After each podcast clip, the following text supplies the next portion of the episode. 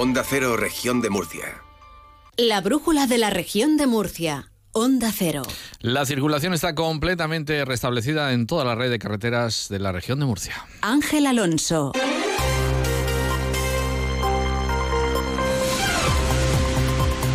Los agricultores han ido levantando los bloqueos a lo largo del día. A las 2 de la tarde eh, terminaba el último de los que permanecía activos desde el día de ayer. Enseguida vamos a ampliar, enseguida también vamos a estar en la Dirección General de Tráfico.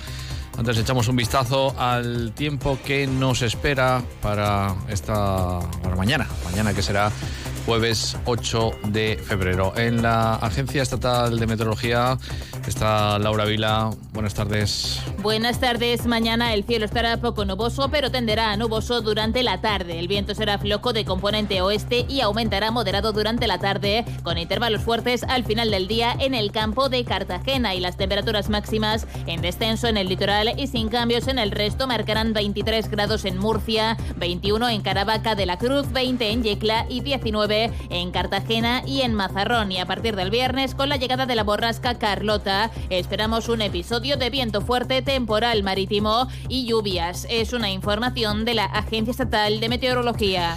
7.21 minutos de la tarde, en el centro de Murcia el termómetro marca 17 grados de temperatura.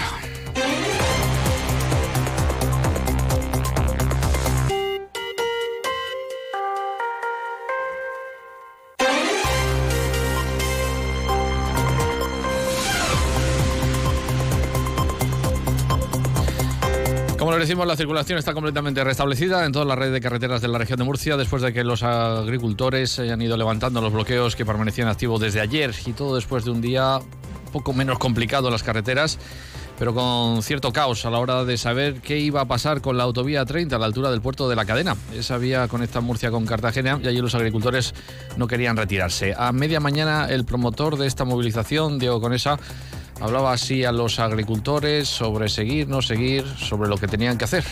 Eh, aquí se ha escuchado la voz de la mayoría y la mayoría ha decidido que nos quedamos. También podemos establecer turnos para que la gente descanse. No hace falta que estemos todos, lo que hace falta que estén son los vehículos, porque es lo que hace la pelota. Si en vez de 200 aquí de golpe habemos 100 o 50 y nos vamos turnando, nos va a permitir descansar, porque cuando sí tenemos que estar todos el sábado, porque es cuando vamos a pegar el golpe gordo a nivel nacional. Porque se nos unen más colectivos como son los transportistas, probablemente los taxistas, los pescadores se han unido de toda España.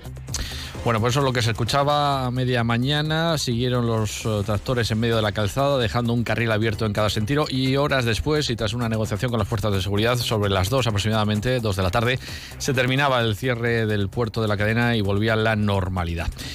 Bueno, vamos a irnos ya directamente a la Dirección General de Tráfico para saber el estado de, la, de, las carreteras en la región de Murcia a esta hora de la tarde, a las 7 y 23. En la DGT nos está esperando Elena Camacho. Buenas tardes. Muy buenas tardes. ¿Qué tal? Momento tranquilo en la red de carreteras de la región de Murcia. Únicamente van a encontrar dificultad a la salida por la 7 en Espinardo, por la RM15 a su paso por los baños de salida y ya en la A7 en las zurraderas de entrada a la región de Murcia.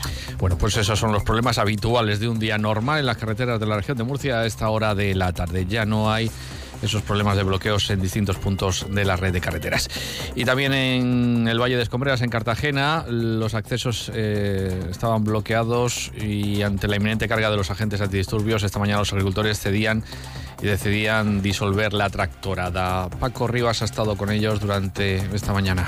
A pesar de dejar libre un carril de acceso en la rotonda de acceso a Exolom, la antigua CLH, como le había pedido la Guardia Civil, los antidisturbios de la Benemérita recibían la orden de disolver la movilización, ante lo cual los agricultores decidían finalmente no enfrentarse a ellos, montarse en sus tractores y desbloquear la entrada al Valle Industrial. Que carguen contra nosotros porque ya no tenemos nada que perder, decía Javier Soto, uno de los manifestantes que defendía una protesta totalmente espontánea y apolítica, motivada no solo por las duras reglas a las que está sometido el sector que hacen no rentables sus explotaciones, sino también por la falta de apoyo de todas las autoridades europeas, nacionales y regionales e incluso de sus propios sindicatos agrarios. Nosotros hemos dejado el carril abierto ya y hemos dicho que no nos movemos.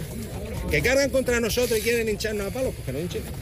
Ni vos, ni PP, ni PSOE, ni sindicato agrario. Esto ha sido espontáneo. Yo me incorporé a político. Esto es ya que nos han llevado al punto de decir no podemos más. Los agricultores y el medio centenar de tractores concentrados abandonaban de forma pacífica la rotonda de entrada a Lumbres y Escombreras, no sin antes aplaudir y gritar viva la Guardia Civil y amenazando con continuar en próximos días con sus movilizaciones. A todo esto, el presidente del gobierno Pedro Sánchez se ha comprometido en el Pleno del Congreso a reforzar la ley de la cadena alimentaria con la que se prohíben las ventas a pérdidas ante las protestas agrarias de estos días por la situación del campo. Además, en respuesta al líder de Vox, Santiago Abascal, el presidente ha dicho que el gobierno está con el campo y ha rechazado recetas que pasen por el negacionismo climático y el antieuropeísmo en el sector.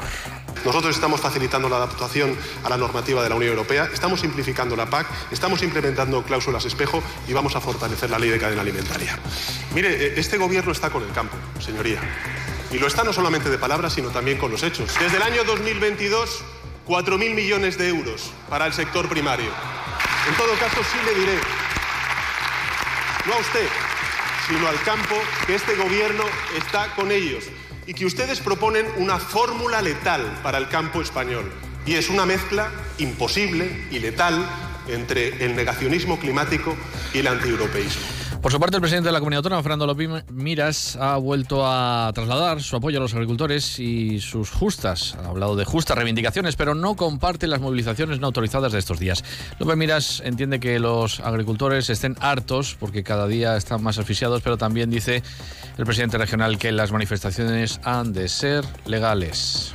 Creo que es importante que a la hora de hacer esas reivindicaciones, esas justas manifestaciones, pensemos eh, también en el resto de la sociedad, en cuestiones eh, de urgencia que se tienen que atender y que también cualquier tipo de protesta, cualquier tipo de reivindicación se haga por cauces legales, que afortunadamente nuestro ordenamiento jurídico así lo recoge y, entenderán bueno, pues que como garante de la ley y de la Constitución, igual que, que siempre hemos pedido que se cumpla con la legalidad, la legalidad vigente, también lo hagamos. ¿no?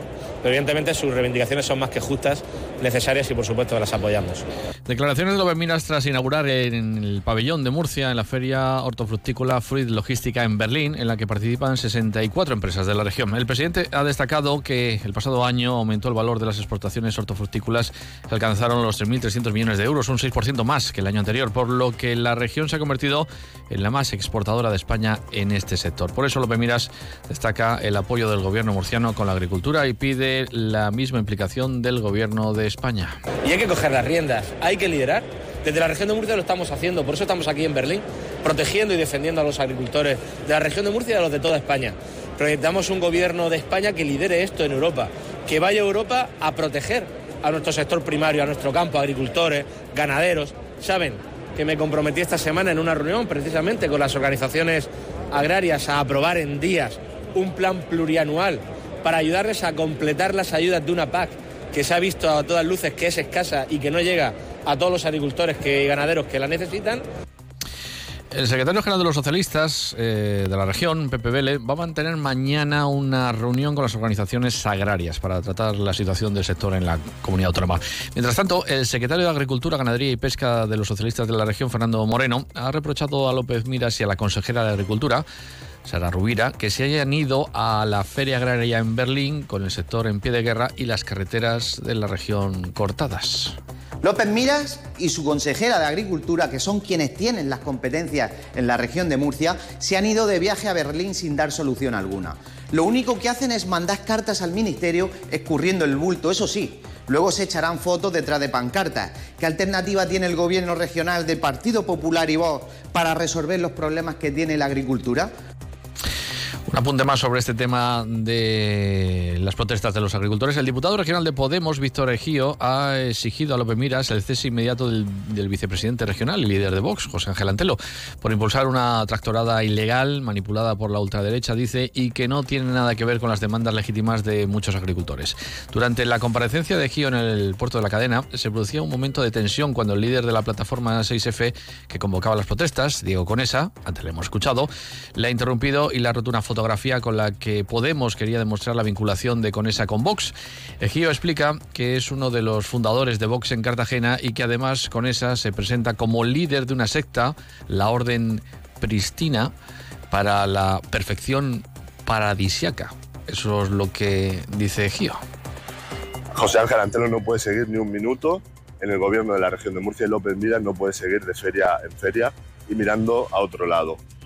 Mención aparte merece el líder de esta plataforma, Diego Conesa Guerrero, es una persona manipuladora, altamente tóxica, dice que es independiente, pero es uno de los fundadores de Vox en Cartagena. Es, además, se presenta como el líder de una peligrosa secta que prescribe dietas milagrosas y recomienda a sus seguidores, entre otras cosas, comer sus propias heces.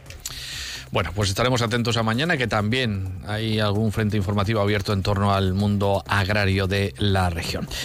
En otro orden de asuntos, el cuerpo sin vida de un joven ha sido encontrado en el interior de un contenedor de ropa usada situado en la pedanía murciana de la Alberca. Un vecino encontró el cadáver de esta persona y ha alertado a los servicios de emergencia, Centro de Coordinación de Emergencias de la región de Murcia.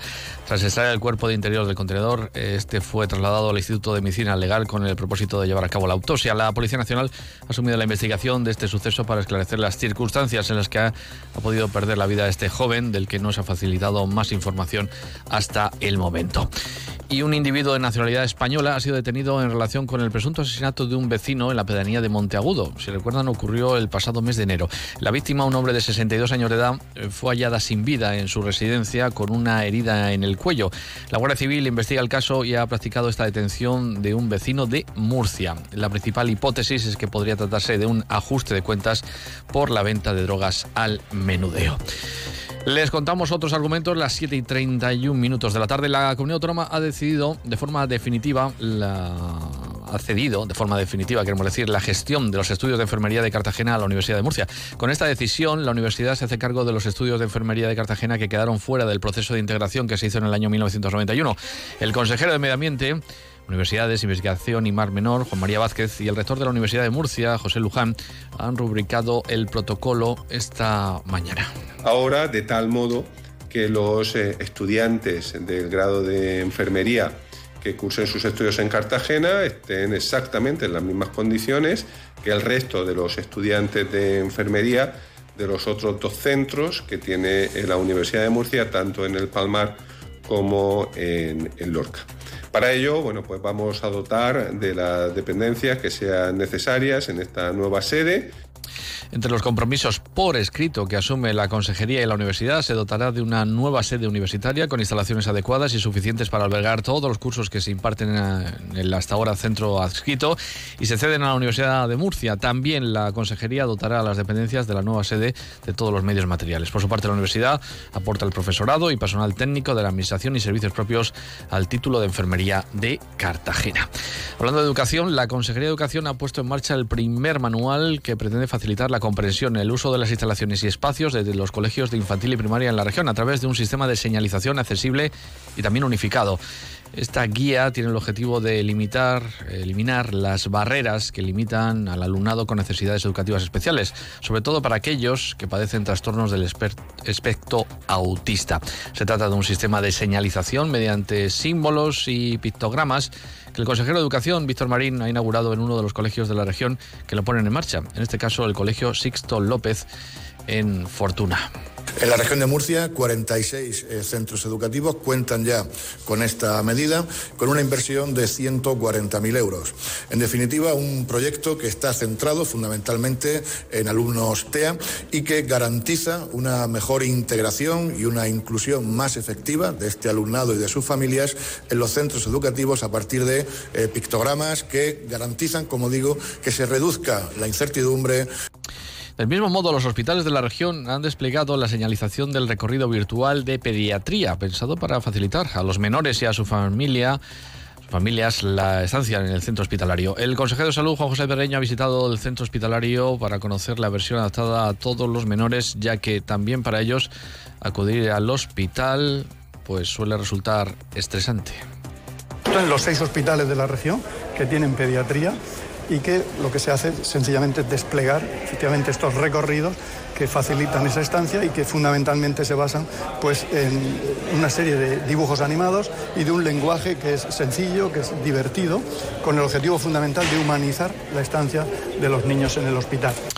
Hablamos ahora de política social porque Conchita Ruiz, la consejera, ha pedido al ministro de Derechos Sociales, Pablo Bustinduy, una financiación justa y equilibrada en dependencia para la región de Murcia. La consejera ha señalado que solo el pasado año la comunidad hizo frente a un gasto global de más de 221 millones, mientras que el gobierno central destinó únicamente 71 millones a las personas dependientes de la región.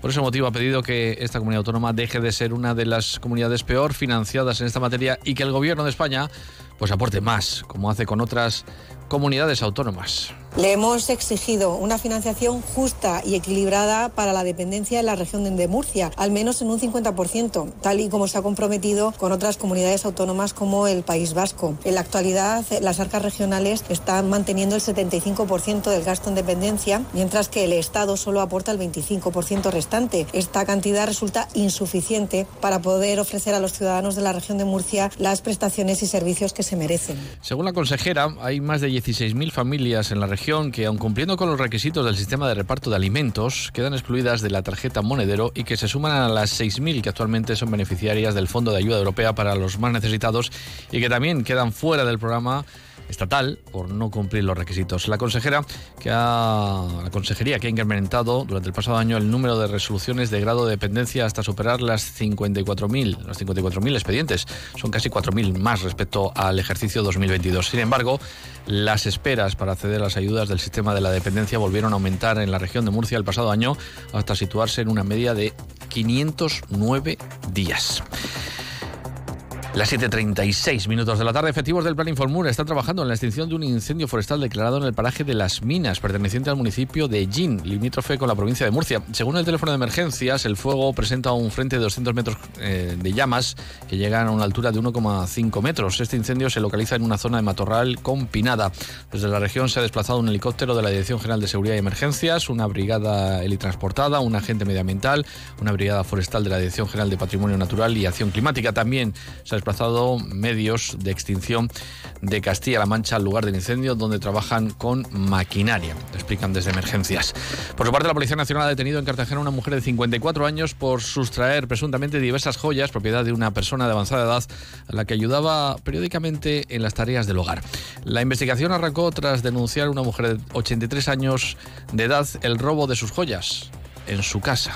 La denuncia interpuesta por la víctima, una mujer de 83 años de edad, a través de su hijo en dependencias policiales, donde pone de manifiesto la desaparición de varias joyas de oro del interior de su domicilio, motivó el inicio de una investigación por parte de los agentes especializados de la Policía Nacional, que centraron sus miras en torno a la mujer que ayudaba en las tareas del hogar a la denunciante y que tenía llaves del inmueble. Las indagaciones realizadas por los agentes permitieron localizar 33 de las joyas sustraídas en diferentes establecimientos de compraventa de la ciudad cartagenera. Se ha registrado un ciberataque a la web institucional de la región. Ha afectado a su funcionamiento normal desde primeras horas de este miércoles. El equipo de la Dirección General de Transformación Digital ha actuado implementando el protocolo establecido para enfrentarse a ese tipo de incidentes. Entre otras medidas, se ha decidido suspender temporalmente el servicio del portal institucional para aplicar una solución contra el ciberataque. Durante toda la pasada noche, los técnicos en ciberseguridad trabajaron para restaurar el funcionamiento del portal, logrando que estuviera operativo nuevamente a primera hora de este miércoles. Y un hombre ha resultado herido por inhalación de humo a consecuencia de un incendio originado en una vivienda ubicada en el barrio cartagenero de Vista Alegre. Según emergencias, las llamas originaron en el salón comedor de esta vivienda. Los bomberos pudieron controlar el incendio que quedó extinguido en poco tiempo, mientras los sanitarios atendieron a un hombre de 64 años de edad intoxicado por inhalación de humo y posteriormente le trasladaron al Hospital Santa Lucía de Cartagena. Antes de terminar, un apunte más. El programa de bonos turísticos puesto en marcha por la comunidad el pasado 8 de enero ha provocado que durante el último mes y medio un millar de reservas de los alojamientos turísticos de la región de Murcia hayan sido puestos en marcha. El director general del Instituto de Turismo, Juan Francisco Martínez, ha recordado que la finalidad de este programa de ayudas, que contado con una dotación de 300.000 euros, es incentivar la práctica del turismo en la región, sobre todo a jóvenes y familias tanto de esta comunidad autónoma como también del resto del país. Un instante.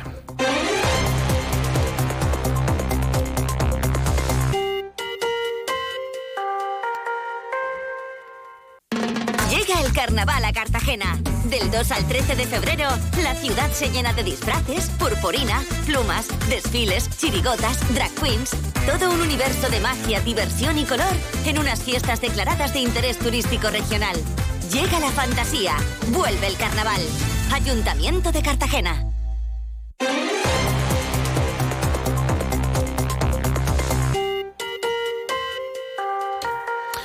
Turno ya de la torre, que pasen una buena tarde.